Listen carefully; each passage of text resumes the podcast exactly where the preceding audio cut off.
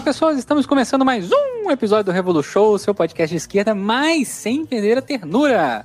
E no episódio de hoje, como vocês estão vendo aí em cima, neste lindo e maravilhoso título que todos os podcasts têm, a gente tem que reforçar que tem um título, porque às vezes a pessoa, não sei, né, caiu aqui sem querer, o negócio já estava tocando. A gente vai falar sobre Ana Montenegro, a luta revolucionária das mulheres, ou Ser ou Não Ser Feminista, e outras obras escolhidas da Ana Montenegro, que está em campanha aí pela Fundação Dinarco Reis para editar obras fantásticas dessa grande camarada nossa aí. É, para falar desse tema, nós trouxemos aqui Ana Karen. Diga olá, Ana. De onde vem, para onde vai, como se alimenta?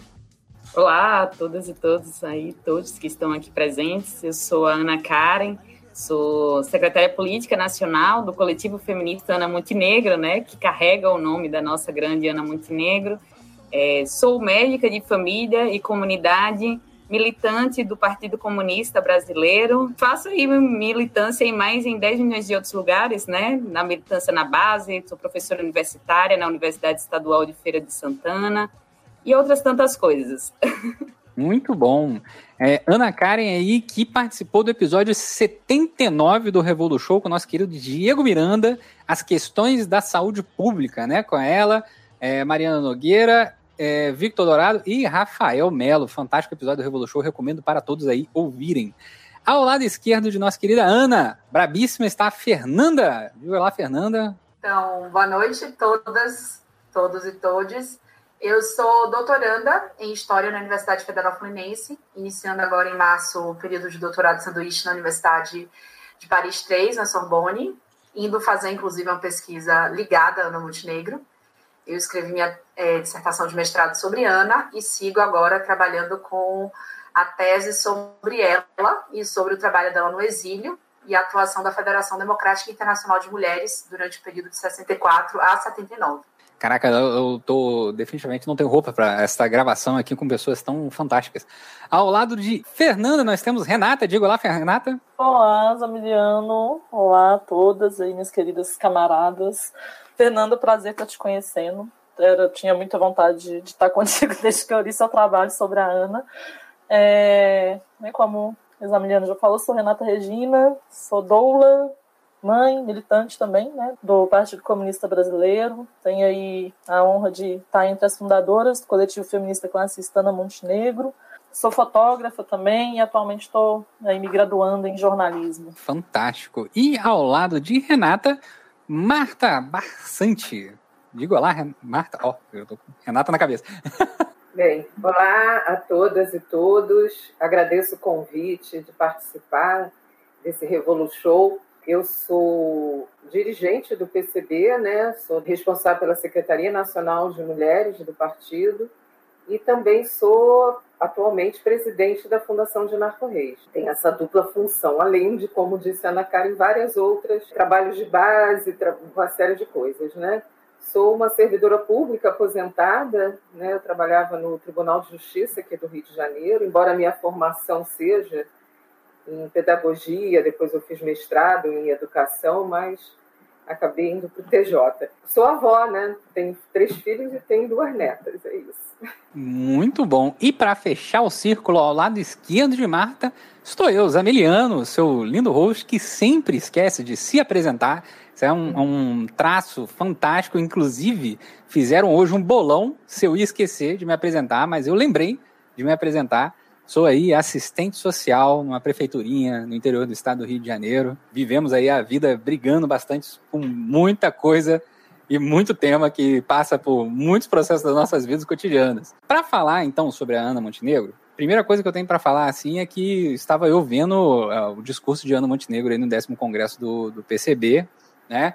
E Ana, ela fala uma coisa assim que, para as pessoas que estão nos ouvindo nesse momento que não conhecem, né? Ana, ela fala uma coisa que eu, que eu achei fantástica, na verdade, várias, né?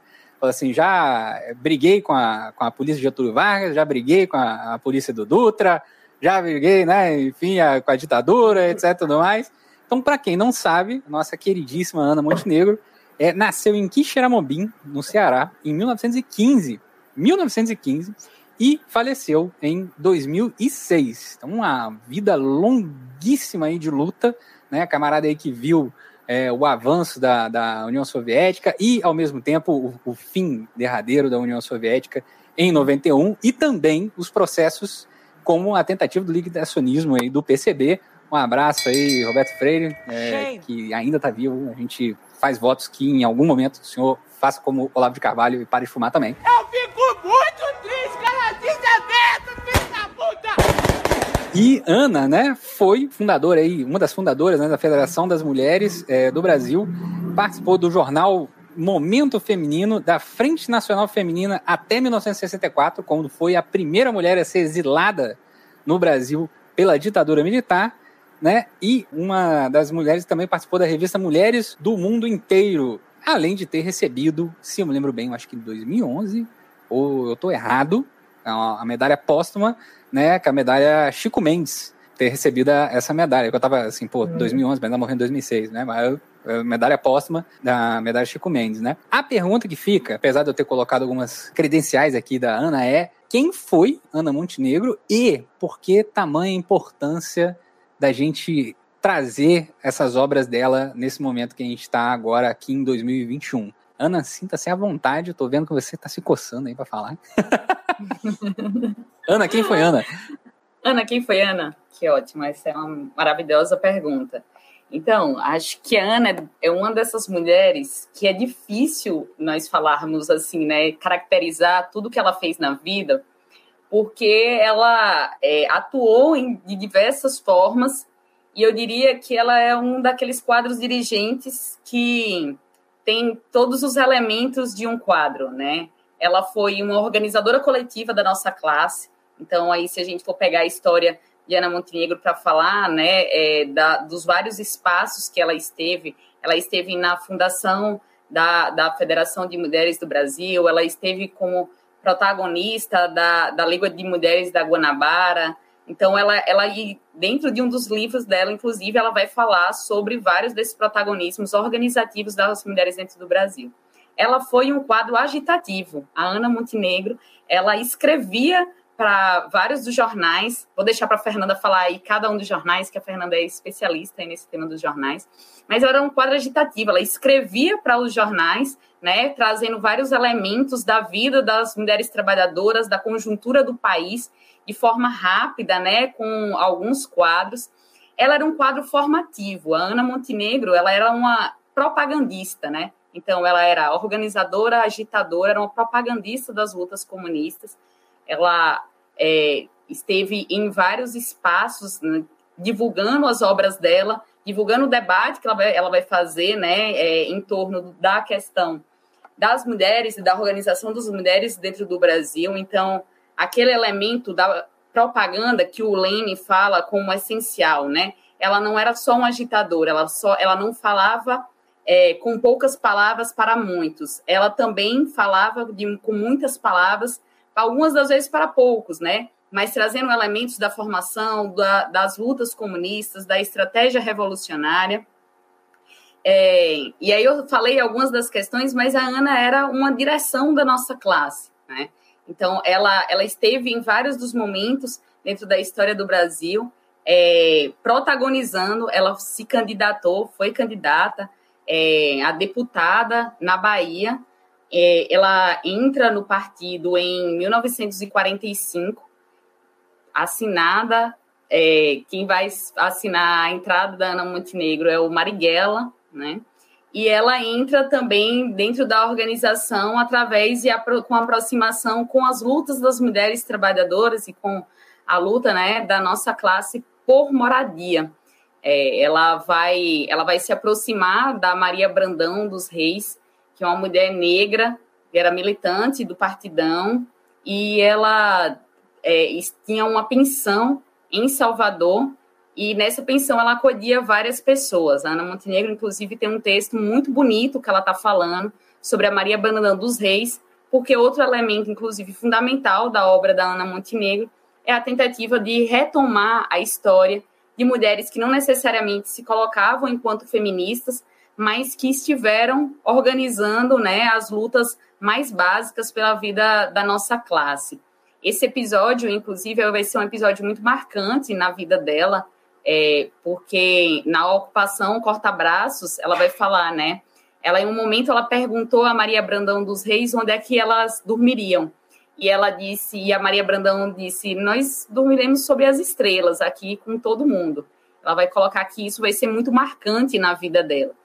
Então, a Ana ela vai ter esses vários elementos que acredito que são muito importantes né? E que isso vai preencher a história da Ana Montenegro. Para nós falarmos dela, né? Nós vamos falar de aspectos que são aspectos da personalidade muito importantes, mas para além disso, não tem como falar da Ana Montenegro. E aí eu só vou começar aqui, eu tenho certeza aí que cada uma das companheiras elas vão trazer outros elementos da vida dela, sem falar das lutas de classes no mundo. Né? Para a gente falar da Ana Montenegro, a gente não tem como, por exemplo, é, deixar de falar da organização das greves é, dentro do Brasil, né, que vão surgir aí é, principalmente é, greves mais amplas da classe trabalhadora, que surgem a partir de mais ou menos, né, é, no, no início da década, na, é, no início do século XX, mas que vão se estender por todo esse século XX, que ganham força bastante força, por exemplo, na década de 50. E a Ana Montenegro ela vai falar sobre isso. A gente não tem como falar da Ana Montenegro sem falar né, das lutas internacionais no mundo e qual foi a função, por exemplo, dela dentro da Federação Democrática Internacional das Mulheres, onde ela esteve se articulando com outras tantas mulheres dentro da solidariedade às lutas anticoloniais na África e na Ásia. Então, é essa mulher de diversas faces que nós queremos falar um pouco, e essas obras ela vai, elas vão trazer um pouco dessas faces da Ana Montenegro, mas, sobretudo, as defesas e as defesas intransigentes da organização comunista, né, que ela vai passar aí no final da vida, nesse discurso que o Zamiliano falou, né, tá lá fazendo uma defesa do caráter é, comunista, da estratégia socialista e da manutenção do PCB. Fantástico, muito bom.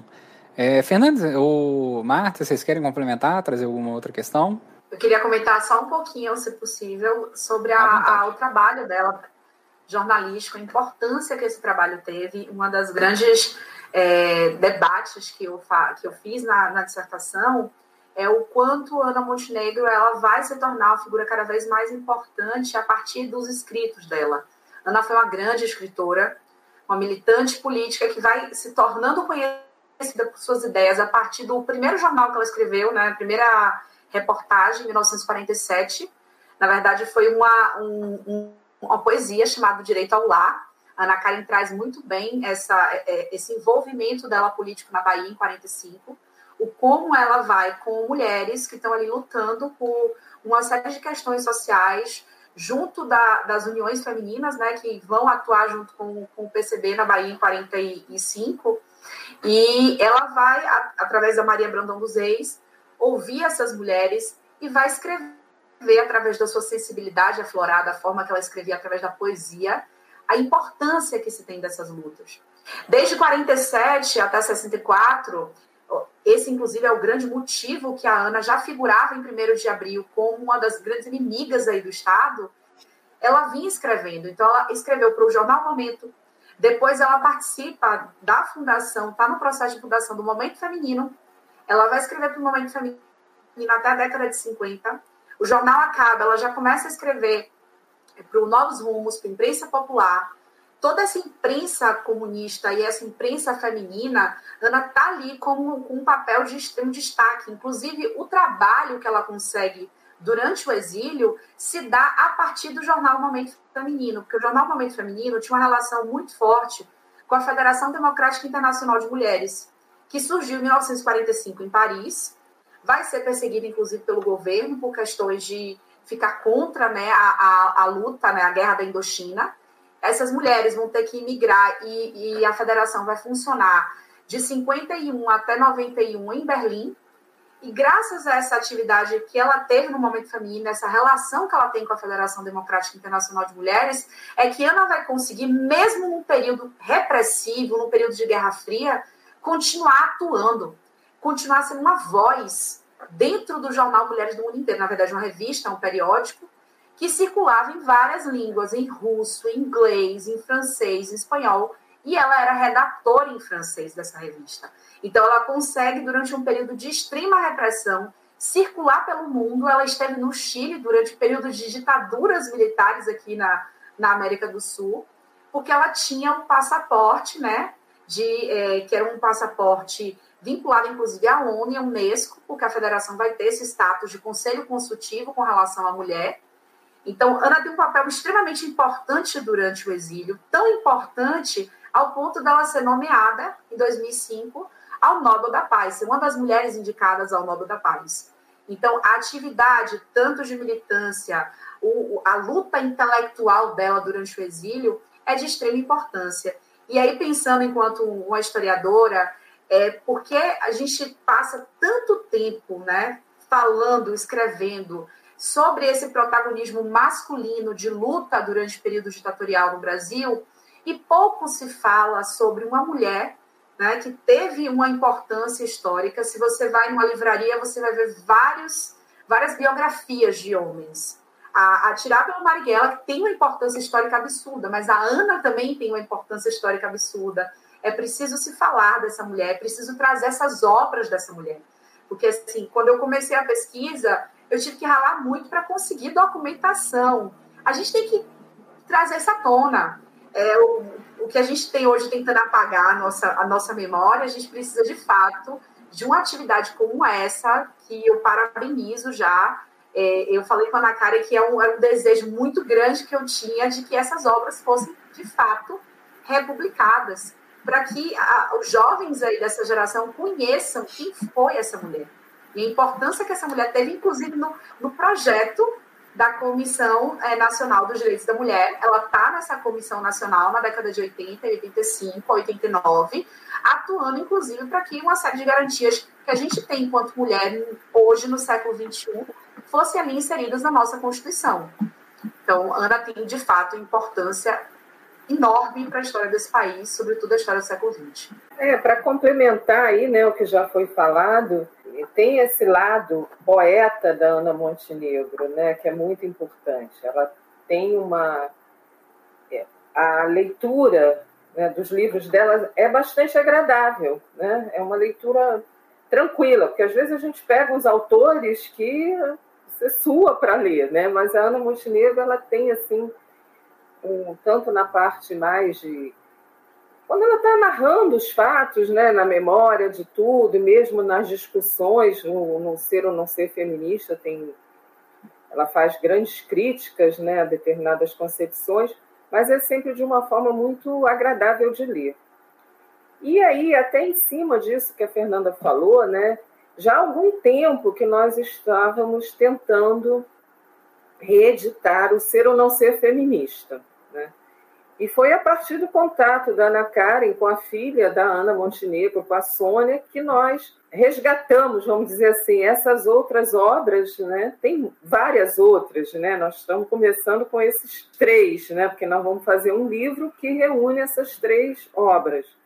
Então é muito importante esse resgate, porque é aquilo que é, que nós falamos sempre, né? Como a Fernanda colocou, a história dos homens está aí, a das mulheres é sempre secundarizada, né? Então é muito, acho que é, é, essa dedicação né, da fundação, da fundação de Narco Rei, junto com o coletivo feminista classista Ana Montenegro, que não é à toa que ele tem esse nome, né? E aí nós temos também que não podemos deixar de lembrar da nossa camarada Mercedes Lima, né, que, foi, que é uma das fundadoras, que era grande amiga da Ana Montenegro, uma das fundadoras do nosso coletivo, né, que lutou é, a vida toda por essa, questão das mulheres, por esse reconhecimento. Né? Então é isso, eu acho que vale a pena, vale a pena adquirir o livro aí e ler os três, é, os três exemplares, quer dizer, um exemplar só, mas são três livros, é isso. Tá? Depois a gente fala um pouquinho mais sobre os livros. Né? Muito bom. Quem sabe, quem sabe um Ana Montenegro, Alvos Escolhidos, né? Isso. Muito bom. É, Renata, você quer fazer alguma fala, complementação? Não tem muito mais a complementar. Mas só, só destacar né, que entre os organismos internacionais que a Ana atuou tá a ONU e a Unesco também, né? Então ela, durante todos os 15 anos que ela teve no exílio, ela é, trabalhou e atuou fortemente né, com mulheres aí do mundo todo, por meio desses organismos internacionais. É, ela foi reconhecida é, e homenageada ainda em vida pela OAB e, tudo, e né, é, postumamente também é, na Bahia, enfim, em vários espaços também pelo, pelo Brasil é, sobre a indicação do Prêmio Nobel vai no destaque, né? Porque foi numa movimentação que teve de uma ONG suíça, enfim, para que houvessem mais indicações, né? Até hoje, em 130 edições, só 17 mulheres, salvo engano, ganharam aí, receberam o Prêmio Nobel da Paz, né? E, enfim, né, ela teve entre as 52 brasileiras que receberam a indicação, né? E foi indicada exatamente para essa instituição que estava na Suíça. Então, né, reforça como que essa atuação dela, de fato, né, teve uma contribuição tão expressiva que conta com esse reconhecimento internacionalmente também. E nesse mesmo sentido, né, que, que Martinha, que a Fernanda estava colocando, tendo em vista até esse é, desconhecimento, muitas vezes, né, da, da contribuição das mulheres, né, na, na história da humanidade como um todo, mas também nesse processo aí, né, de lutas da classe trabalhadora, as mulheres que sempre tiveram um papel de destaque é, e protagonismo, né, contribuíram grandemente para todos os processos que a gente teve de transformação no mundo todo. Então a gente tem até essa responsabilidade também, né, com o lançamento desse livro. Então a campanha, por exemplo, o processo todo de, de movimentação que está sendo construído para para que seja realizado né, o lançamento dessa obra tem essa característica também, né, a responsabilidade de a gente conseguir aí trazer e disponibilizar para todo mundo é, o legado da Ana, que deu essa contribuição tão grande. E aí, nesse sentido da, das homenagens, é importante reforçar também que a, a Mercedes, quando começou a movimentação né, pela, pela construção do, do coletivo, a Ana ainda estava viva também, foi em 2005, então a gente teve essa oportunidade também, né, enquanto organização política, de é, ela foi sabendo que estava tendo seu trabalho devidamente reconhecido e, e, valorizado aqui pela gente. Isso é, é uma coisa que eu acho muito muito positiva também ter, ter conseguido fazer isso ainda um pouquinho antes ali, ela já estava no final da vida, mas foi algo que a gente conseguiu realizar e graças a, como a, a Marta falou muito bem, a, a, camarada Mercedes Lima. É, como vocês pontuaram, né, a gente tem aí, nessa obra vão ser compiladas três obras dela, que é, no caso, né, é, Ser ou Não Ser Feminista, Mulheres, Participação nas Lutas, nas lutas Populares e Tempos de Exílio, né, é, que são as cartas, né, se eu me lembro bem, é, de Ana no exílio. É, e aí eu queria, eu queria primeiramente parabenizar né, a Fundação de Narco Reis e vocês por terem participado, tá tocando esse projeto da Ana Montenegro, né? Eu quando fiz serviço social, né, é, não conheci Ana Montenegro, mas conheci Safiotti, né? É, nas aulas, na formação, né? E via conhecer a Ana Montenegro é, quando ingressa aí no glorioso Partido Comunista Brasileiro, né? Mas também já antes é, conhecendo a existência do coletivo feminista classista Ana Montenegro. E a gente faz aquilo, né? O nome está lá, né?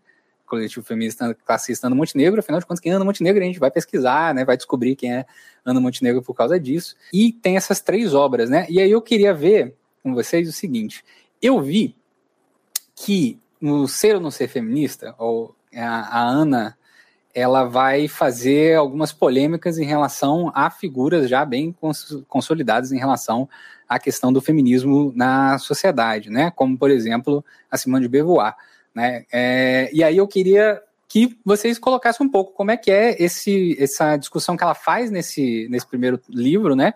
Que está aí, vai estar tá aí nesse compilado aí, você que está ouvindo a gente, é só você entrar lá em catarse.me barra Ana Montenegro para auxiliar a campanha e receber o livro é, atingindo a meta, gente. Vamos dobrar essa meta, vamos ter aí uma, uma, primeira tiragem, a segunda tiragem, né, terceira edição, décima quinta, né, quantas edições foram necessárias aí para a gente é, espalhar o trabalho de propaganda e de agitação aí da Ana Montenegro, né? Ana Karen, você gostaria de pontuar aí sobre estes livros incríveis? Então, primeiro eu gostaria de fazer uma pontuação, né? Por que, que nós pensamos é, compilar essas três obras e a gente entra no ser ou não ser feminista? Um, uma das características dessas três obras é justamente, claro que muitas da, das, elas, ela vai ter, além dessas, eu deixei aqui separadinho, ela tem crônicas e poemas é, que é outro livro, que é um compilado de alguns textos jornalísticos dela e de poesias, e ela tem o Falando de Mulheres, que também é um, que ele é um livro, eu estou até aqui com ele, é, ele, ele foi escrito junto com a, a Jardilina de Santana Oliveira. Então, se nós formos perceber, a obra de Ana Montenegro, ela tem uma característica muito forte, inclusive ela vai apontar isso em, uma, em um de, dois dos seus livros, que é, é a necessidade de retomar e mostrar que as mulheres elas sempre estiveram se organizando nas lutas, na, na, nas histórias do mundo, porque primeiro, ser ou não ser feminista, ela vai chegar na polêmica, né? Para ela dizer assim, ó, oh, vocês que estão agora aqui dizendo que descobriram a história, né? Porque vocês começaram a lutar e estão lutando por direitos sociais. Peraí, eu vou retomar aqui a história de luta das mulheres e vou mostrar e trazer elementos que é, a, as mulheres elas sempre estiveram na luta contra o patriarcado, claro que de uma forma é, distinta e que vai ganhar força, principalmente com as lutas socialistas no mundo. Então, antes dela chegar na polêmica, ela vai, por exemplo, trazer e fazer o debate com Engels, né? Pegar a origem da família da propriedade privada e o Estado e mostrar como a, as relações, que são as relações baseadas na propriedade privada e nas relações é, da família burguesa, mantém as mulheres nessa situação de exploração e de dominação. Justamente para ela montar, do ponto de vista já construindo um quebra-cabeça histórico, as justificativas que ela vai chegar para se contrapor a, a, a Simone de Beauvoir, é, mas não só a Simone de Beauvoir, né? Ela vai fazer uma contraposição a Beth Friedman, que vai ser também é, importante aqui dentro do Brasil, é, e a outras figuras dentro da França também. Então, ela vai fazer essa retomada, inclusive aí vai, vai trazer a Clara Zete, que ela vai trazer alguns dos, dos elementos falando sobre a origem do 8 de março. Ah, e aí nós, mês que vem, né, estaremos aí nas ruas mais uma vez, retomando tanto a, a necessidade da manutenção das greves, das lutas de massa da classe trabalhadora, trazendo esse momento histórico que é esse marco histórico que é o 8 de março, e a Ana Montenegro ela também vai trazer isso. Na verdade, o primeiro capítulo do livro, ela vai estar falando assim: vocês estão retomando o 8 de março, dizendo que no Brasil nós nunca comemoramos o 8 de março e agora que a ONU, a ONU chegou, né? A ONU tem uma questão muito chave para a Ana Montenegro que ela que é assim, é, a ONU é, ela está um tanto cooptando as lutas e dizendo que foi o 8 de março, foi algo e é esse dia para se comemorar ser mulher. Não, o 8 de março é um dia combativo, justamente para lutar contra essas relações de exploração, contra essas relações da dominação patriarcal, da família patriarcal. Então, ela, ela vai dizer assim: o 8 de março não surge com as comemorações da ONU, o 8 de março surge na organização das mulheres comunistas e socialistas ao redor do mundo.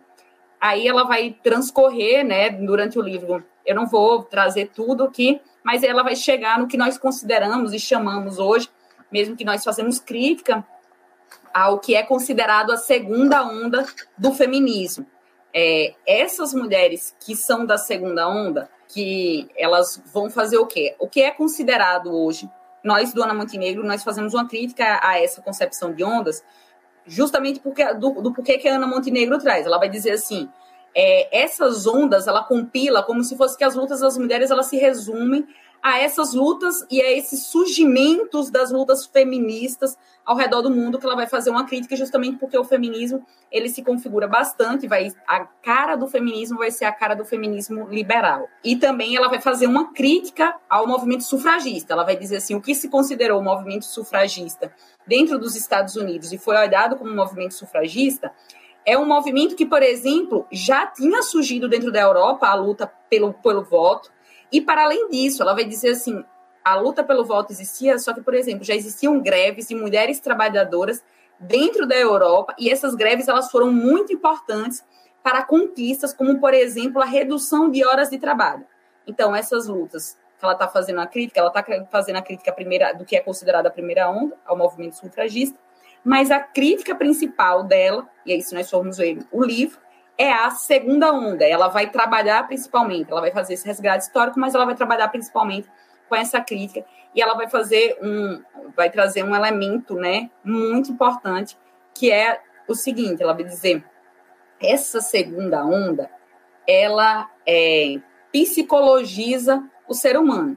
Veja bem, nós sabemos que as relações psicológicas e as relações das mulheres, elas estão, é, elas são parte da dominação e da exploração da classe trabalhadora. A mulher ela se sente inferior, ela foi colocada como um ser inferior. A mulher ela ela é enxergada como um ser frágil, mas isso perpassa, está determinado pela relação que é a relação de classe, de exploração de classe, que surge com a propriedade privada.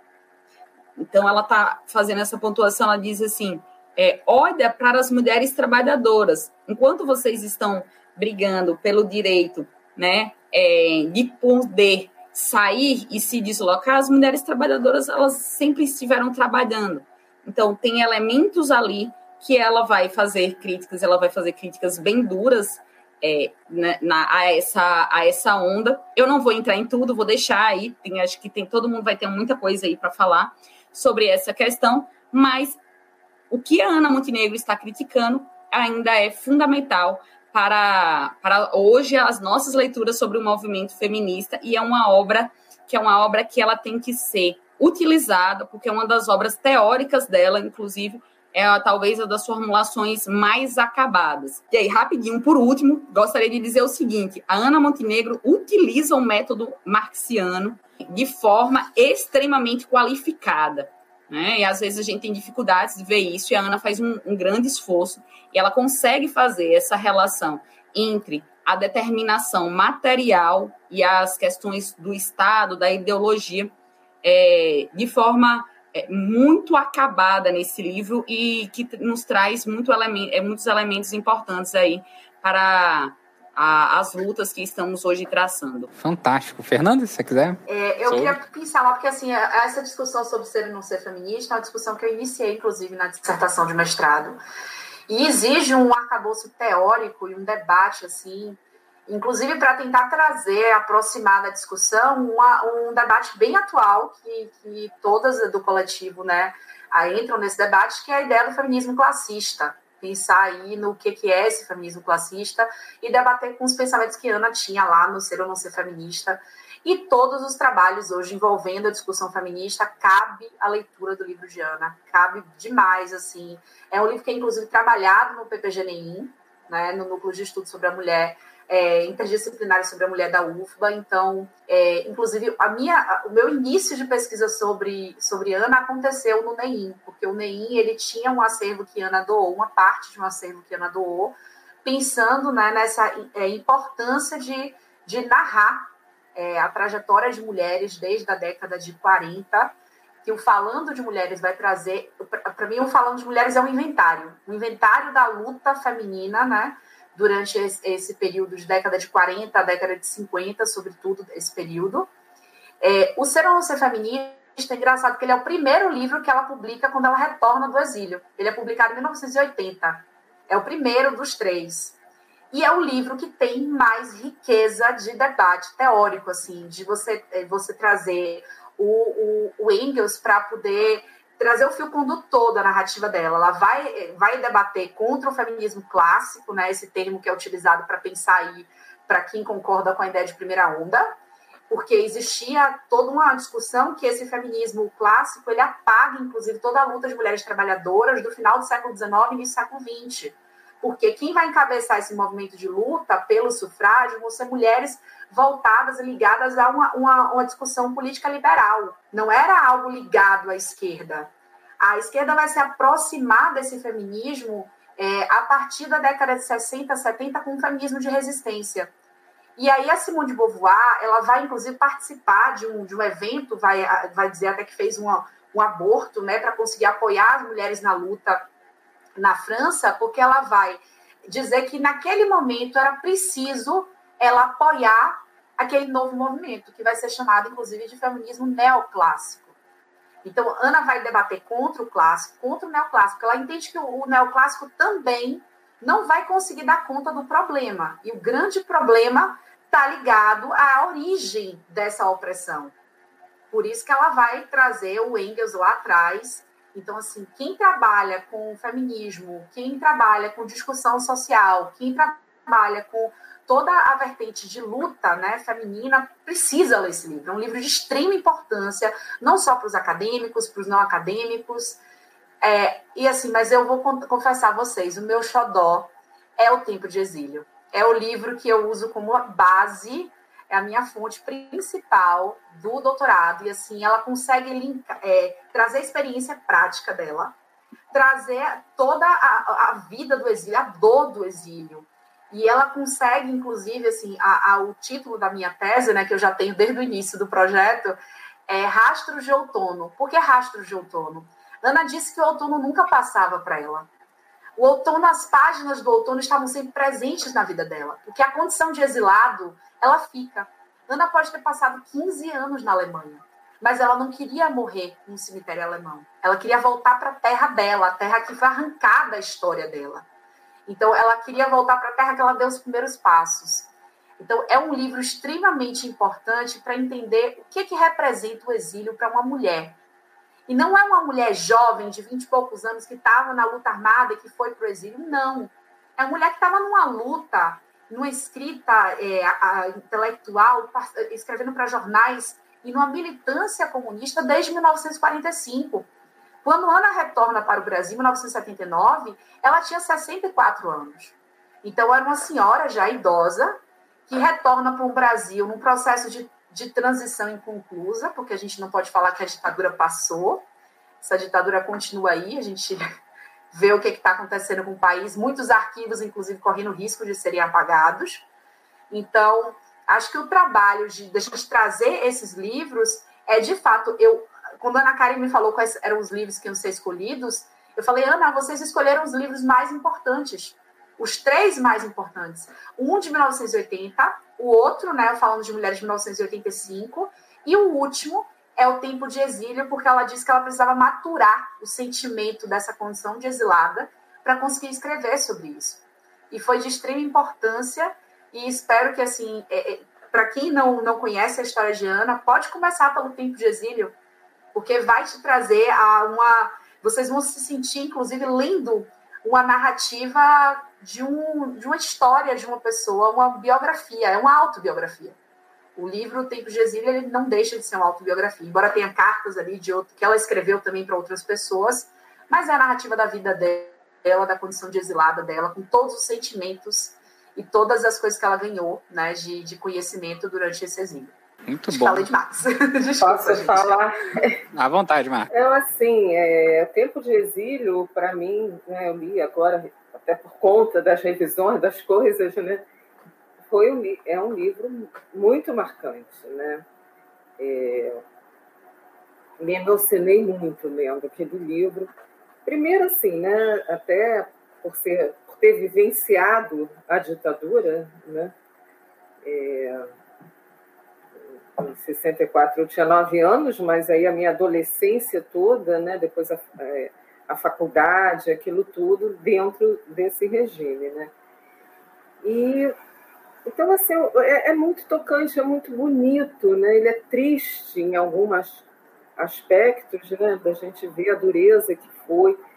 Ela em 64, quando ela sai, ela estava na rádio Marinque Veiga, né? E ela desce e aí ela diz que agradece a um soldado, um sargento, não sei bem. Eu não sei se a reconheceu ou viu, assim, né? Ela já não era tão. Não, não era. Tinha uns 40 anos, né? 64. Não mais, né? 50, é. 15. Quase 50 anos. Mas ela é, aí falou: não, essa aqui é uma funcionária da rádio. Falou pro, lá pro. Quem, o comandante lá da, que estava lá. Essa aqui é uma funcionária da rádio e tal está indo para casa. Aí ela foi para casa e aí quando ela chega na Presidente Vargas, ela começa a ver os tanques, né? Porque era 1 de abril, as pessoas falam muito do 31 de março, mas nós sabemos que os tanques chegaram, pelo menos aqui no Rio de Janeiro, em 1 de abril, né? Então, e daí ela já não volta para casa dela. Quer dizer, é uma pessoa que tem dois filhos, né, pequenos e tal, e ela já vai para casa, amigos tiram os filhos da casa. Então, assim, é uma situação extremamente dramática, né? E toda a reflexão que ela faz no livro, tem as cartas que ela escreve, ela escreve aqui para o Brasil, escreve para outras pessoas que estão em outros países, e aí ela vai também contar esse período de exílio, quer dizer, ela, ela ficou. Primeiro ela vai para o México, depois ela passa em Cuba, depois ela vai para. Não sei nem se a ordem bem é essa, mas ela acaba se fixando na Alemanha, e daí ela vai a alguns lugares, né? E vai à África, e vai né, à, à Jordânia, e vai ao. É, inclusive tem a passagem na Jordânia muito, muito, muito bonita, né? Muito sensível, né? Tem até uma, um aspecto que ela diz o momento que eu encontrei Jesus Cristo, né? Ela encontrou Jesus, né? Ela encontra Jesus na Jordânia. Então, assim, é, é, é foi muito tocante. Para mim, foi muito significativo esse livro. É, até, fiquei até bastante emocionada lendo e tal, porque traz uma série de memórias. E aí eu acho que é fundamental, principalmente para a nossa juventude, né? ler ter acesso a isso, né? Porque as pessoas têm até, às vezes, eu acho que tem até uma coisa assim meio de idolatrar um pouco, né? De, de ter uma certa, uma visão, às vezes, um tanto romântica, romântica entre aspas, né? Do que, que foi a resistência à ditadura, né? E foi uma coisa muito doída, na verdade, né? Muito doída para quem vivenciou aquilo. Então, eu acho que ela nesse livro ela fala muito disso, né? E vários, né? Não foi só ela, né? Nós tivemos muitos camaradas do próprio PCB, né? Que foram para o exílio, pessoas de outras organizações que foram vivenciar esse exílio, né? Então eu acho que é realmente uma obra muito tocante. Eu concordo aí com a Fernanda, né? Que é um muito significativo. Sim, inclusive eu estava aqui vendo que tem poemas, né? Nesse livro que vocês estão colocando, né? Da Ana é. aqui. E aí eu queria aproveitar e fazer uma pergunta para vocês. Aí é uma pergunta, uma pergunta malandra, né? Porque aí, pô, tem que puxar lá da memória. Mas tem alguma passagem no livro, algum momento do livro, assim, que vocês que, que vocês leram e falaram assim, putz, isso aqui me pegou muito, sabe? Isso aqui me marca, é uma coisa que, que eu sempre lembro, né? É, quando eu penso na militância, quando eu penso na, na, no cotidiano, no trabalho, na, na Ana naquele período, né? Na Ana depois daquele período, enfim. Tem alguma passagem assim que vocês. Pô, caraca! Nossa, que pergunta difícil sobre o tempo de exílio, né, Examiliano? Às vezes não é porque eles é da falta de memória, é porque tem muitas, é, muitos trechos muito marcantes do tempo de exílio, assim. Eu tenho um acordo com a, a Fernanda e a Marta, mas eu, eu, antes de eu falar do trecho, eu só queria falar uma questão. Ele é um livro autobiográfico, O Tempo de Exílio, mas ele, para mim, ele não é só autobiográfico, né? Porque a Ana ela vai fazer várias análises políticas, se nós formos perceber, no Tempo de Exílio. Por exemplo, vou falar um trecho que eu acho que é muito marcante. Esse que a Marta falou em relação a Jordânia, ela está falando justamente dos campos de refugiados, né? Ela está falando ali é, das pessoas, dos palestinos que foram expulsos da sua terra. E ela vai falar, ela vai falar sobre isso, falando de um pai, falando de uma criança, né? Do filho dela, do filho. E ela, ela traz isso de forma é, extremamente delicada, né? Ela, ela vai falar, ela, ela tá em, se eu não me engano, é 67 que ela vai tá, que ela tá lá, que ela vai para Jordânia. É, e ela, ela fala isso de forma muito delicada. Mas, por exemplo, quando ela está falando das lutas anticoloniais na África, para mim também é, é, muito significativo. Porque o, que, que, ela, o que, que ela faz no livro, né? Ela não fala somente da vida dela, ela fala, ela vai fazendo uma reflexão política, por exemplo, que a gente poderia usar aquele capítulo para discutir uh, hoje como que as escolas eles simplesmente apagam a história da África porque ela inicia o capítulo justamente dizendo assim: a história da África, o que acontece na África, ela vai ser apagada dos livros é, da historiografia, né? E pouco se conhece. Então, ela vai retomar e justamente dizer: precisamos colocar e mostrar, inclusive, a importância das lutas anticoloniais na África. É, ela vai, por exemplo, fazer uma análise sobre a classe média no Chile e, a, e, a, e o papel da classe média. Ela vai fazer uma comparação, inclusive, entre a classe média brasileira e o momento do, do momento da ditadura, né, quando as marchas que acontecem dessa classe média dentro do Brasil, e ela vai fazer uma leitura fazendo uma recordação do momento que ela, ela vai estar tá no Chile, é, mais ou menos é, alguns meses antes né, é, do golpe de Pinochet. Ela tá, se eu não me engano, é, pelo que eu lembro, é mais ou menos uns oito a nove meses antes do golpe. Ela tá, ela esteve no Chile, de Allende, né? e ela estava falando justamente dessas marchas da classe média. E ela vai fazer uma, uma análise como essa classe média ela é fluida e ela. Claro que aí a gente não vai aqui tentar, ela, ela não vai fazer isso, né? Ela não vai, por exemplo, é, fazer uma discussão sobre o que é classe média, se é pequena burguesia, se não é, mas ela vai falar justamente da consciência dessa classe média e como aqui nesse momento da ditadura ela, ela acaba, ela acaba, ela acabou se aliando ao setor que é o setor mais conservador dentro dessa sociedade, e que nós poderíamos tranquilamente fazer uma discussão, por exemplo, dessa categoria fluida, que é a classe média, mas como, por exemplo, ela se comporta hoje dentro do Brasil, se nós formos fazer uma comparação. Ela vai fazer um debate chave, e parece que não está ali, mas ela vai discutir é um elemento de como o Brasil ele é visto como um país subimperialista dentro da, da América Latina e qual foi o papel do Brasil, por exemplo, na Guerra do Paraguai, qual era o papel do Brasil em relação ao que ele estava cumprindo, é, o papel, né, os elementos do papel dos Estados Unidos é, em alguns do, dos países aqui da América Latina.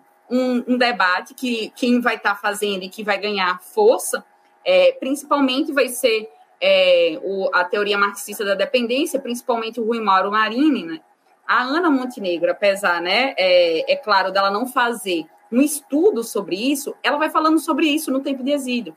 Ela vai fazer um, uma, ela vai trazer alguns elementos, por exemplo, da relação com Cuba. Isso aí está um pouco implícito ali nas linhas, né? Mas é, ela, se a gente for pegar e estudar a história do PCB e aí começar também a estudar a história do PCB relacionada também com as relações como estava internacionalmente, como o que era Cuba ali naquele momento, tem assim algo que é as direções de Cuba tinham críticas ao que aconteceu dentro do Brasil e como que o Partido Comunista ele atuou no período de 64. E ela vai dizer, tem um trecho, eu e Fernanda estava até conversando sobre isso, né? Fernanda pode também trazer. Que ela tem um trecho que ela vai dizer assim: nós estávamos muito inseridos nas lutas populares e nós acabamos, de uma certa forma, não percebendo como estava já se configurando aquele golpe. A nossa inserção era tão grande, estava ali naquelas lutas das bases, que a gente acaba não percebendo e não enxergando que o golpe estava sendo configurado. É, então, esse livro é extremamente poético. Eu, eu, sou apaixonada por poesia, tá? Então, eu estou aqui fazendo a papel de chata de não só falar a parte emotiva, porque o livro é extremamente delicado. O outono, para ela, é isso que a Fernanda fala, né? ela vai falar do outono, assim, ela outra coisa, do, ela vai retomar vários poetas, é lindo, é apaixonante o livro, assim. Ela vai retomando assim, ela vai falando do, de cada local que ela teve, e ela vai retomando vários poetas que teve na vida dela, como que esses poetas eles é, foram importantes nessa, nessa memória dela, né? É, tem um poeta específico que agora minha memória passou, mas que ele é muito importante. Ele vai dizer assim: é meu, era meu amigo pessoal. Isso vai ser extremamente determinante para mim na minha vida. E lá nos registros da Ana Montenegro. É Solano? Solano, Solano Trindade. Trindade. o Solano Trindade, isso mesmo, obrigada, Martinha. E uma das coisas, questões assim, fundamentais, né? Eu lá no, no arquivo, que a Fernanda, maravilhosa, organizou. Fernanda, a gente tem muita coisa para lhe agradecer, porque você, enfim, você arrasou no seu mestrado, falou isso para todo mundo, está arrasando no seu doutorado, arrasou no seu processo de organização lá do arquivo. E aí, mexendo no arquivo da Ana, aí eu achei alguns, alguns recortes que a Ana, é, olhando e estudando né, os elementos militares dentro do Brasil e como que esses elementos militares, ela, ela fazia recorte dos trechos, né, e ela fazendo colagens, assim, provavelmente dos estudos dela, e ao mesmo tempo estudando os poetas e como que os poetas, ele estavam tendo uma intervenção no movimento cultural na América Latina. Eu disse, nossa, que coisa linda, que mulher maravilhosa é essa, gente? Enfim, ela é tudo isso e muito mais, e isso tá lá, né, no tempo de exílio e tal. Gente, eu falo demais, desculpa, tá? Não, e assim, só aproveitando aí a deixa, né? é, quando eu li essa coisa dela com Solano Trindade, tomando um chopinho na Cinelândia, nossa, como eu me identifiquei, entendeu? Muito bom. Ainda fala que é o vermelhinho. A gente tem um bar na Cinelândia que a gente frequenta que é o vermelhinho. Eu acho que não é o mesmo, mas assim, eu falei, gente, olha lá. Muito bom. E aí você pensa, puxa vida, né? Tava a Ana e o Solano aqui, né? Na Cinelândia e tal. Né? Sim, muito bom. Renata, quer trazer alguma questão também? É só um comentário que eu queria falar, ainda sobre o ser ou não ser feminista algo que a Marta trouxe na fala dela, sobre essa marca, né, da é, a facilidade da leitura da obra. Então, embora seja um livro bem denso teoricamente, né, ele é um bom, é para mim todo mundo que me pede sugestão de primeira leitura, ah, tô querendo, às vezes chega mensagem pelas páginas do coletivo querendo conhecer para mim, a primeira obra, assim, que se alguém tiver contato com a primeira obra feminista, com o livro da Ana, assim, já está com um norte ali dado para poder fazer seus estudos. E, né, embora tem muita referência, muita coisa para você fazer pesquisa a partir dele também.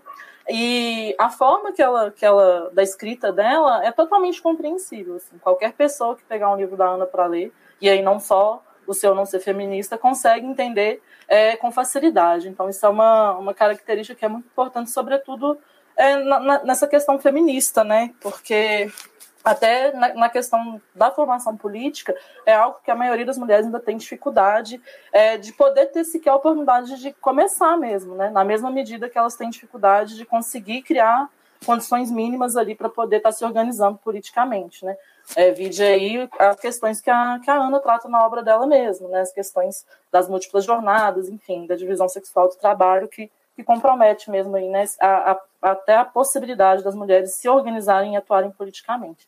Então, assim, não, não acho que exista obra melhor para iniciar os estudos sobre feminismo do que o ser ou não ser feminista. Agora, entrando na questão, até confesso, gente, que como eu fiz a, a transcrição do, do Tempo de Exílio e eu acabei selecionando alguns trechos dele e eu já tenho ele aqui.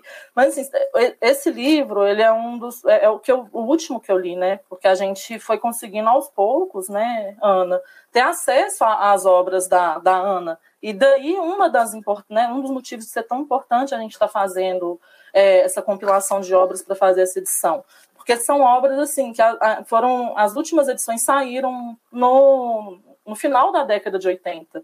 Né? Então, assim, você não consegue encontrar com facilidade esses livros. Né? O próprio Ser ou Não Ser Feminista ele teve uma segunda edição que data de 86, mas depois não, não, tem outra. Né? E com muito custo a gente conseguiu uma versão digitalizada do Ser ou Não Ser Feminista. E aí, depois de muita peleja, uma camarada achou num sebo, num sebo digitalizou a mulheres e participação na, nas lutas populares. Mas, enfim, eu tive esse contato com o tempo de exílio, foi só agora nesse processo aí do livro, né? É, graças à Sônia também, né, que, que somos muito grata a ela aí, que nesse contato com a Ana, além né, de, de disponibilizar lá o acesso, né, viabilizar essa, esse trabalho que a gente está fazendo da reedição, é, passou né, o, o documento para a Ana, que veio também digitalizado para a gente e conseguimos aí fazer esse trabalho que vai combinar no resultado final desse livro. Mas, enfim, a, das coisas que mais me marcam nesse livro é que ela coloca muito, aí já não é nenhuma passagem, tão objetivamente falando, mas ela coloca muito essa questão que tipo, a pessoa que está exilada é como se ela estivesse meio ali alheia, né, a, a, assim, sem, sem um, um lugar seu é, para poder estar e com todas as questões para além da, das questões né, mais objetivas mesmo para lidar. Né? Então ela colocava, coloca muito no livro que é, na parte que constam né, trechos de algumas cartas dela no, no tempo de, de exílio, ela coloca que receber as cartas com as notícias que vinham ali, né, das pessoas queridas que estavam no Brasil, às vezes até exilada em outros lugares, né, era assim, motivo da grande expectativa dela ali ao longo dos dias, né? Poder estar tá tendo aquele contato, ainda que né, por, por carta, com, com as pessoas que, que ela tinha convivência antes de partir para o exílio. E numa das cartas, que num dos trechos da carta, das cartas que constam no tempo de exílio, ela coloca né, um, um trecho é, dialogando ali com, com Marx também, e Fábio né, perguntando, por acaso é proibido sonhar? Né, no dia que me proíbam de sonhar, eu não quero mais viver.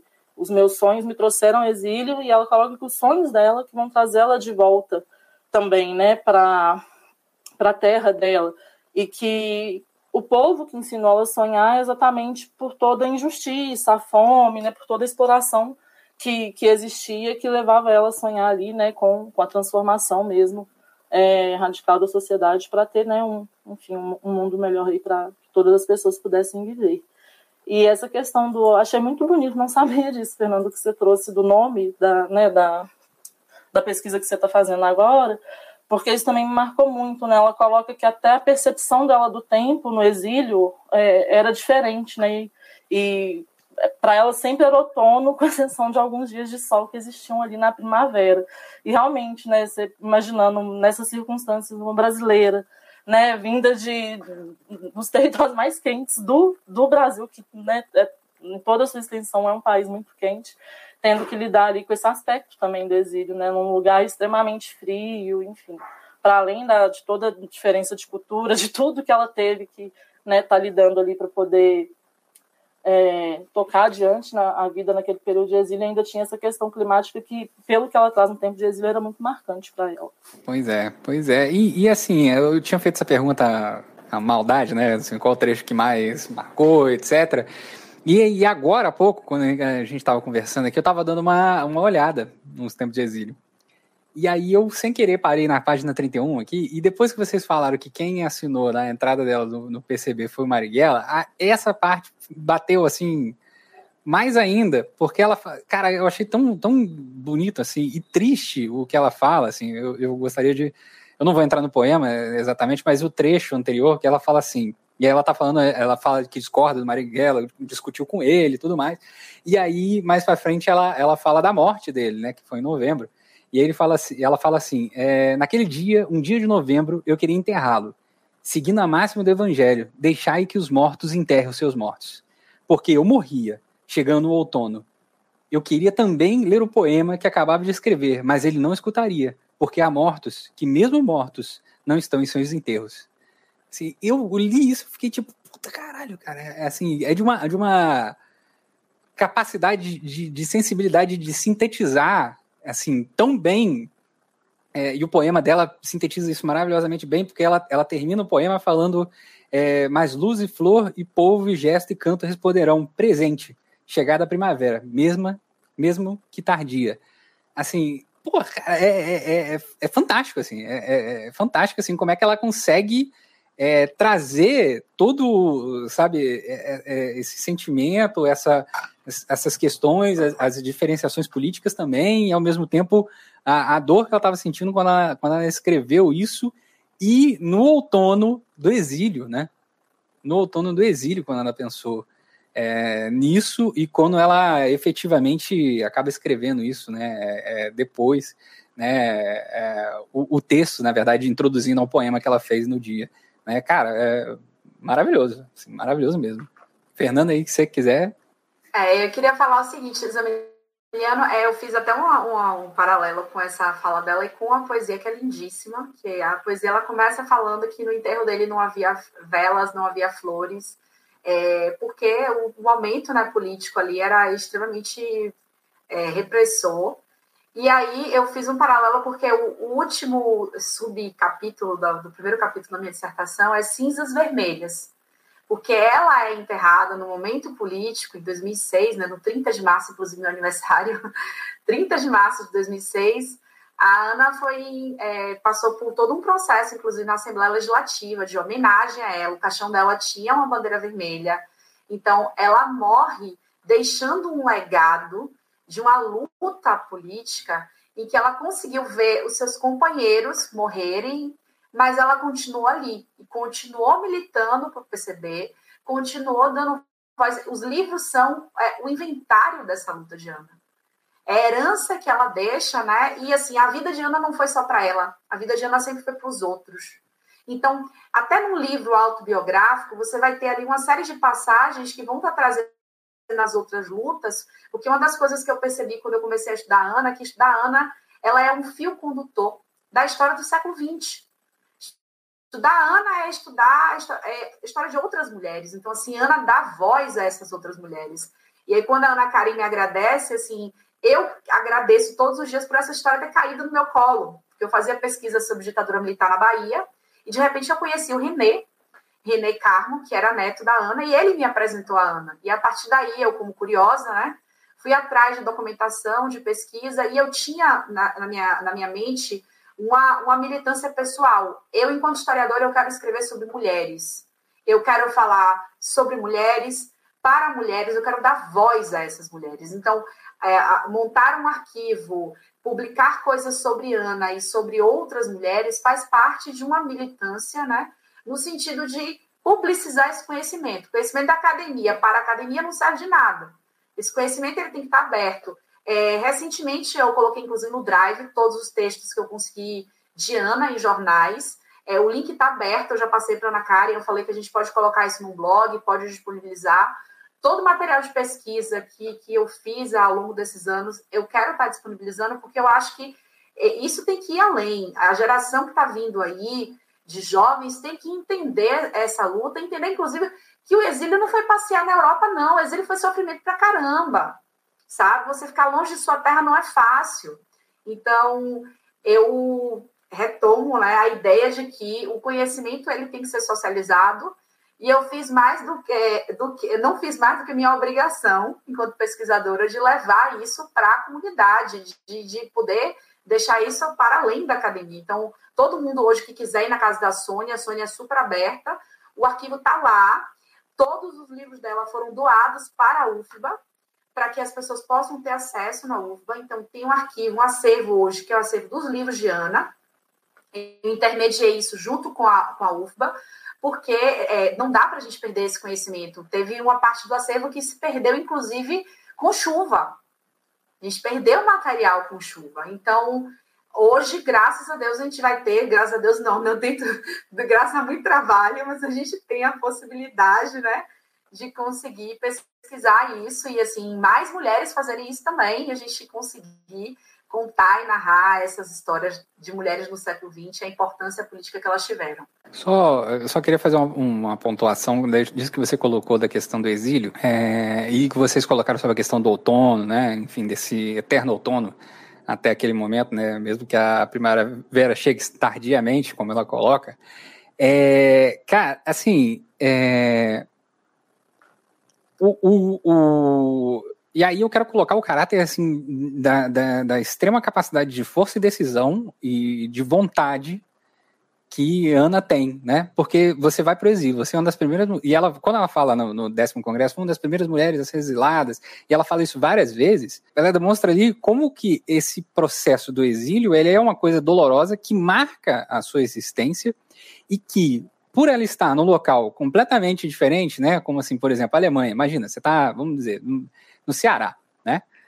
E você, e ela, no caso, em Salvador depois, mas ela está nesse lugar e depois ela vai para outro lugar completamente diferente, que assim, é nuvem, é triste, é cinza, sabe? Não é, não é, não tem toda aquela, sabe, aquela coisa, tanto é que recentemente eu fui para Fortaleza, né? Eu brinquei com os amigos meus falei assim, nossa, é, é horrível para Fortaleza, porque depois você volta para o Rio de Janeiro, tudo é feio, né? Assim, assim é, é, triste, né? Assim, para você ir na praia, pra você qualquer coisa, você tem que ficar esperando o tempo abrir, né? Lá não, assim, vamos, né? E isso é ótimo, esse vamos, essa coisa, né? Assim, de de poder ir mais tranquilamente em relação a, aos intempéries, né? Ela podia muito bem ter entrado num processo de melancolia, sabe? Ter sido paralisada por isso. Tem muita gente que, na atualidade, que a gente está conversando, etc., quando a gente fala, por exemplo, do processo da eleição do, do, Bolsonaro, etc., tem muita gente que entrou num processo melancólico, né? E a melancolia, ela é paralisante. Na, na live que eu fiz mais cedo, né, eu conversei com o pessoal, botei o, a fala dela no décimo congresso, e aí eu falei assim, gente, quem me dera, né? Que eu tenha a força e a capacidade que ela tem de, nessa idade, nessa época, passado por tudo isso, ainda ter vontade, força, sonhos, é, sabe? Porque você pode chegar numa determinada idade, tipo, não, é, isso aí acabou, né? E entrar no, no, processo melancólico. E ela não fez isso, em definitivo, né? Mesmo no exílio, assim, arrancada das suas raízes, né? É, é, e distanciada delas, né? Das famílias, dos camaradas, daqueles que militaram junto com elas, das, dos amigos, né? do barzinho na Cinelândia, né? Assim, de tudo isso, ela, não, não, vamos, vamos continuar aqui o trabalho, pô, vamos, vamos cair para dentro, vamos discutir e também vamos abraçar o processo de, ser, de ficar triste também, mas não vamos entrar no processo de melancolia, sabe? Isso é de uma, de uma, de uma capacidade assim é, é, exemplar. Eu acho que isso tem que ser um exemplo para todo militante, do Partido Comunista Brasileiro, do Coletivo Feminista Ano Montenegro, qualquer de todos, né? Aqueles que, que lutam é, e pensam no cotidiano por um mundo que seja digno de ser vivido.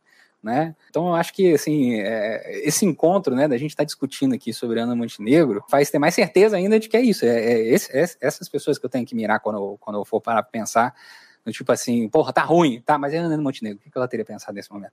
Né? Assim, porra, tá uma desgraça, mas aí, né? O que, que Marighella teria pensado nesse momento? Mas, mas tá, sabe?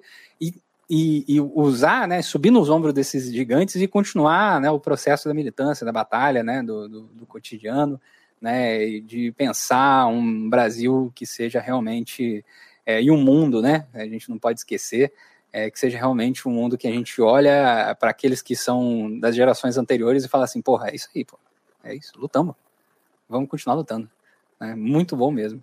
Ai, deixa eu fazer uma pontuação que eu acho que a Sônia também ficaria feliz, né?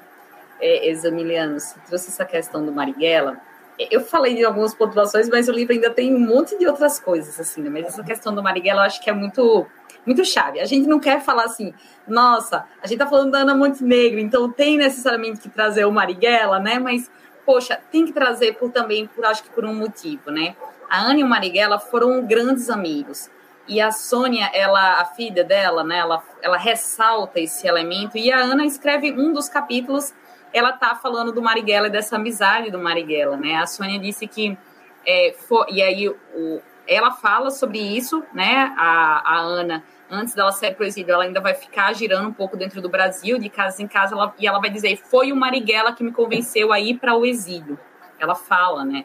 Por uhum. causa justamente porque eu tinha filhos e porque isso seria importante, seria difícil aquele momento. É, e ela fala isso também no tempo de exílio, e outra questão, a Sônia disse que no momento que ela sai da rádio, quem vai pegar é, os, eles na escola, os filhos né, dela na escola, é o Marighella que vai pegar. É. A, a, Sônia conta também uhum. que é, a Ana esteve no nascimento é, do, do, filho do Marighella. Então tem toda uma relação ali. E tem um trecho também que eu acho que é muito interessante, que eles se encontram em Cuba, né? E ela fala que ela achava que ele, ele, por causa das discordâncias deles, né, ela achava que ele iria acabar. É, é, se eu não me engano, é em Cuba ou na Europa? Agora fiquei em dúvida. Depois vocês me, talvez eu possa ter errado aí. Mas eu ela vai é dizer, em Cuba.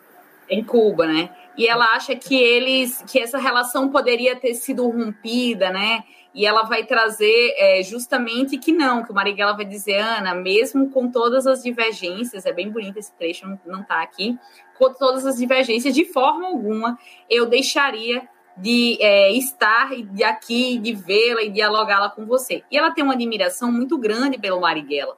E eu acho que uma das questões que ela fala, que eu acho que inclusive tem que ser pensadas, né? Ela diz assim: o Marighella, quando ele fala das, do momento que ele esteve na prisão, muito jovem, ele sempre conta tudo que os outros presos sofreram, mas ele nunca falava o quanto que ele resistiu dentro da prisão, né? E o quanto que ele é, conseguiu se manter.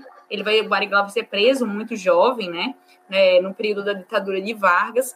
E ele, ela vai dizer que é, ele, aí ela vai dizer né, que ele nunca ficou ressaltando tudo que ele já fez. Era, um, era uma pessoa extremamente simples, né? Então ela tem também uma relação de admiração pelo Marighella, é, essa que é muito é, muito bonita essa relação de amizade deles dois e, e tal. Eu, eu deixei um trechinho aqui, eu tinha deixado um trecho, eu não disse, mas esse livro da Ana, aí só para remeter isso que, que, que vocês trazem, né? Ela fala assim: e a, a, a Sônia fala, a Ana era uma mulher extremamente firme e dura. Ela fala isso, né? Mas apesar de toda a firmeza dela e essa, essa dureza que, né? É, ai que endurecer sem perder a ternura jamais. Aí ela fala assim no tempo de exílio: é que me tornei menos exigente. Ele fala, ela fala das cartas. Elas podem ser consideradas sentimentais. E eram. É que to, me tornei menos exigente. Mas também mais sensível durante o exílio, né? E aí ela vai dizer assim, é uma sensibilidade, né? E, e, é importante isso também. Ela continuou fazendo a militância dela, mas ela não perdeu toda a sua sensibilidade. Isso é muito claro ali no tempo de exílio, né? E ela diz assim: são lembranças que conservei e escondi nas palmas das mãos, cujas horas e datas marcam a escultura dos meus punhos cerrados. Então, as horas e datas que ela conservou nas palmas das mãos, ela estava ali com os punhos cerrados, né? É poético todo o livro, é, é extremamente né, inspirador, como o Zamiliano falou, e a, a Sônia ainda fala outra coisa. Na verdade, todo mundo que encontra, que vê a gente balançando as, as bandeiras do Ana Montenegro, da, Ana, da Ana, vai dizer assim: Eu conheci a Ana Montenegro. E ela, mesmo quando ela estava idosa, ela pegava um ônibus lá e ia para o subúrbio ferroviário de Salvador, ela ia para outros estados, mesmo já bem idosa, para fazer falas públicas onde a chamasse ou para fazer defesas de trabalhadores mais pauperizados, onde, onde necessitasse dela. Essa a nossa inspiradora, né? Fantástico, fantástico. Renata, Marta, querem fazer alguma pontuação também? Que aí já não é no tempo de exílio, né? No outro livro, no Mulheres e as Lutas Populares, né? Que ela faz uma homenagem, ela, ela fala, né? Ela conta a história das mulheres e, e aí tem essa questão que ela coloca, né? Muito antes das sufragistas já havia lutas, inclusive ela conta uma, uma revolta que era na época da Guerra do Paraguai, né? Que os homens iam, né? O exército brasileiro ia nos locais para fazer o alistamento né, daqueles que iam de uma forma até obrigatória, vamos dizer assim, né? Ela chega a mencionar de homens que iam acorrentados muitas vezes para ir para a guerra. E as mulheres se revoltam, começam em Mossoró, no Rio Grande do Norte, e entram nas juntas de alistamento e saem rasgando as listagens, entendeu? Destruindo tudo né, para não deixar que os seus maridos, irmãos, filhos fossem para a guerra. Né? Então é, é, uma passagem interessante que ela coloca, porque aí ela tenta, no, no, nesse Mulheres e as Lutas Populares, ela tenta fazer justamente esse resgate que nós estamos falando aqui, que é a história das mulheres. Né?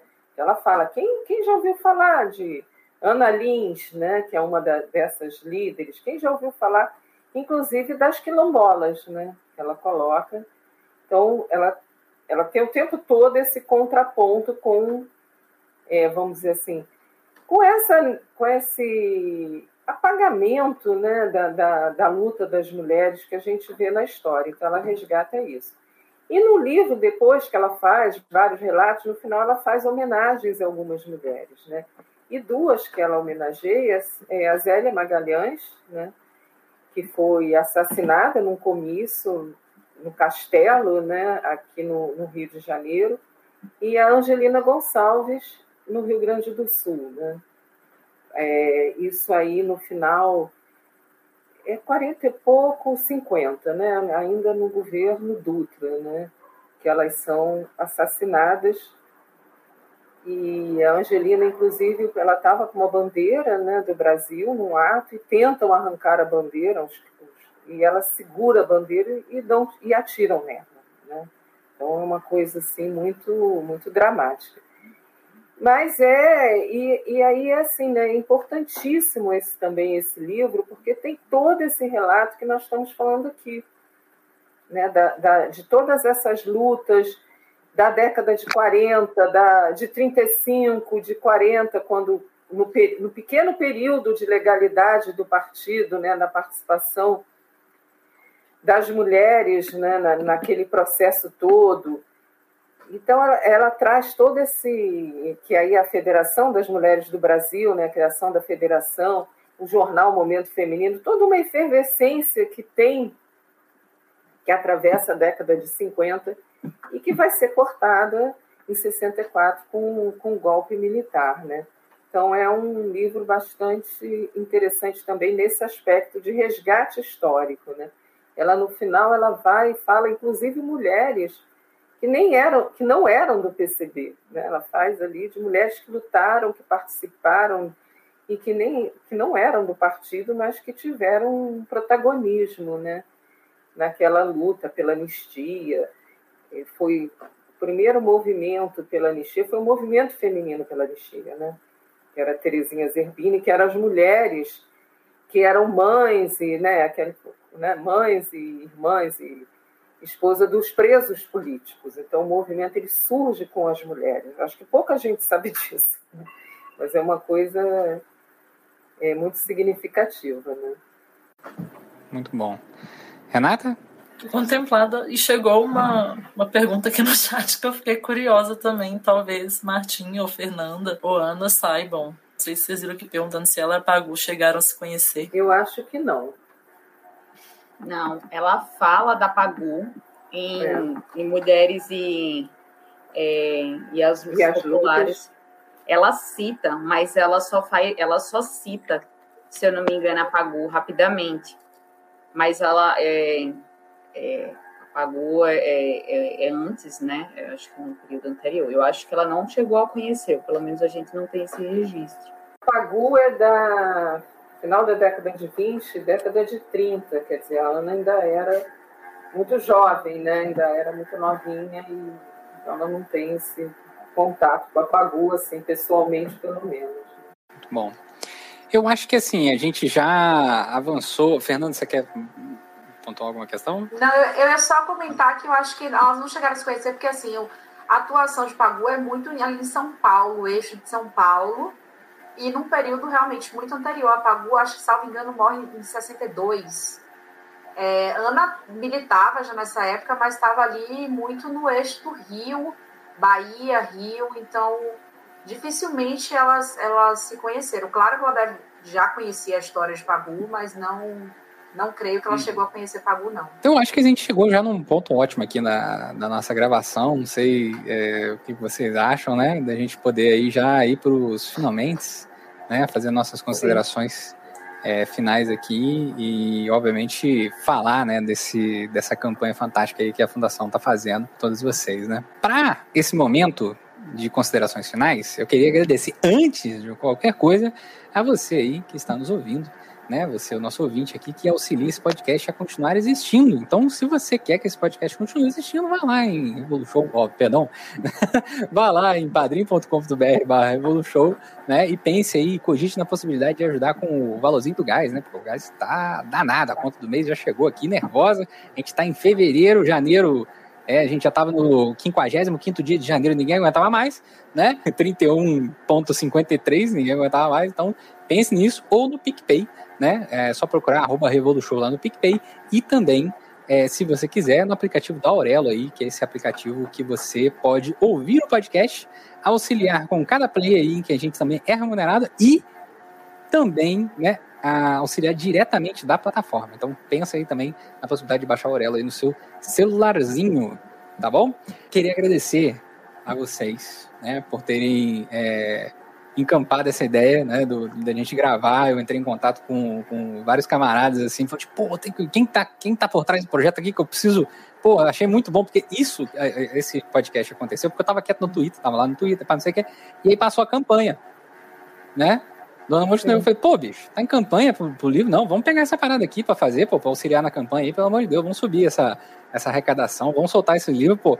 O livro, o livro é, é, que vocês me passaram, por exemplo, né, o, o, do Exílio de 88, é a minha idade aí, pô, tô com, sou de 88, né, a outra edição aí, que é a edição é, do ah, deixa eu ver se me lembro agora, que é de 81 agora, que ela me fugiu na. Ser ou não ser feminista, é de 81. Feminista, que é de 81, né? Eu até falei pro pessoal, falei assim, putz, a parada é de 81, outra é de 88, aí já viu, né? Você Tempo tá de querendo... é de 80, né, não? 80? Tempo de exílio é de 80? 80, 80, é. Não, 88. 88. 88, 88?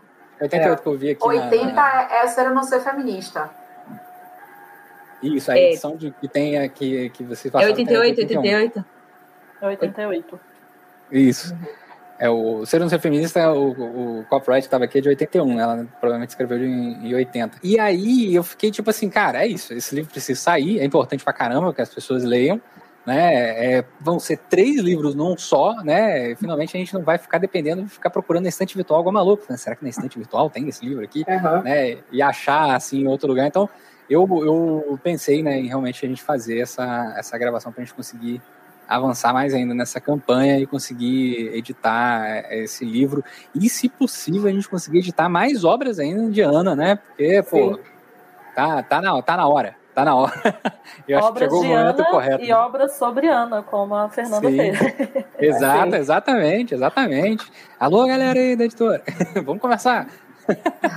né? É, então, eu queria agradecer vocês por terem participado, ter é, encampado a ideia da gente fazer essa gravação aqui, por terem ficado com a gente aqui, né? Pô, arruma, faz gravar, não sei o que, não, não, dá uma dor de cabeça, mas é gravar, tem, tem dessas coisas, né? É, e aí, é, queria começar aí, vamos começar pela Marta. Marta, se você tiver suas considerações, se você quiser falar, sinta-se à vontade. Bem, primeiro quero agradecer muito o convite, né, essa oportunidade de nós estarmos aqui divulgando não só os livros, mas o pensamento da Ana Montenegro, que eu acho que é muito fundamental para todas nós, né? E para todos também, né? O lançamento desse livro ele está dentro das comemorações do centenário do PCB, que agora em 25 de março de 2022 nós estaremos completando 100 anos. E, e dizer também uma coisa que foi falada assim sobre o, o, o, período né, do racha e tudo, a Ana Montenegro ela teve um papel importante.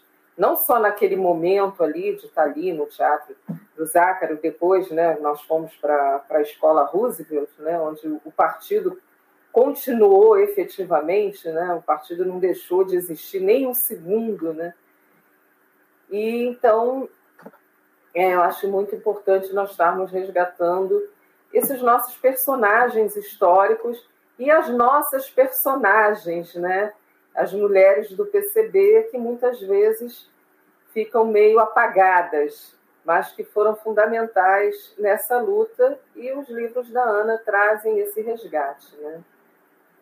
É isso, então agradecer muito, camarada. Muito bom, obrigado, Marta. Renata? Agradecer também, Zamiliano, todos os demais aí que são responsáveis por esse podcast sensacional. Satisfação enorme estar aqui. Eu acompanho ouvindo, né? É muito bom poder participar com vocês, ainda mais só com essa mulherada braba aqui, só mulher porreta comigo. É, não, gente, ainda... aí o Zamiliano vai ser obrigado a concordar comigo, a mulherada da militância Olha. desse partido, desse coletivo. Fiquei até nervoso antes de começar a gravação. Minha companheira viu aqui, eu falei, não, tô nervoso, não sei por que, que eu tô nervoso. É muito importante esse projeto, e aí quem tá, agradecer também quem está acompanhando e quem ainda não teve a oportunidade de é, ir lá, né, garantir seu exemplar, correr lá e ajudar a gente nesse processo de divulgação aí, né, para conseguir é, alcançar a meta e, se possível, como você já colocou, dobrar a meta não seria é, nada mal. E aí eu vou aproveitar para dar um spoiler, até uma deixa já para vocês aí, viu, Zamiliano? É, como o Martin bem colocou, né, a, esse processo de reedição, essa compilação das obras é parte da comemoração do centenário do Partido Comunista Brasileiro.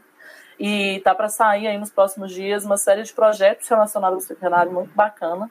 E vão ter nesses outros projetos também, né, a marca da homenagem aí a todo o nosso legado, consequentemente a todos os nossos camaradas, inclusive, lógico, óbvio, a Ana Montenegro também vai ser homenageada em outras formas também. Então, pedir para acompanhar e ficar deixa aí já para vocês também irem chamando a galera para participar e apoiar aí no processo de divulgação para realização desses projetos aí pela ocasião do centenário do Partidão. Muito bom, obrigado, Renata. Fernanda? Queria agradecer o convite, estou sempre disponível para falar da Ana. É, Ana Karen, a gente, a gente troca muitas figurinhas sobre esses projetos e o que eu puder ajudar.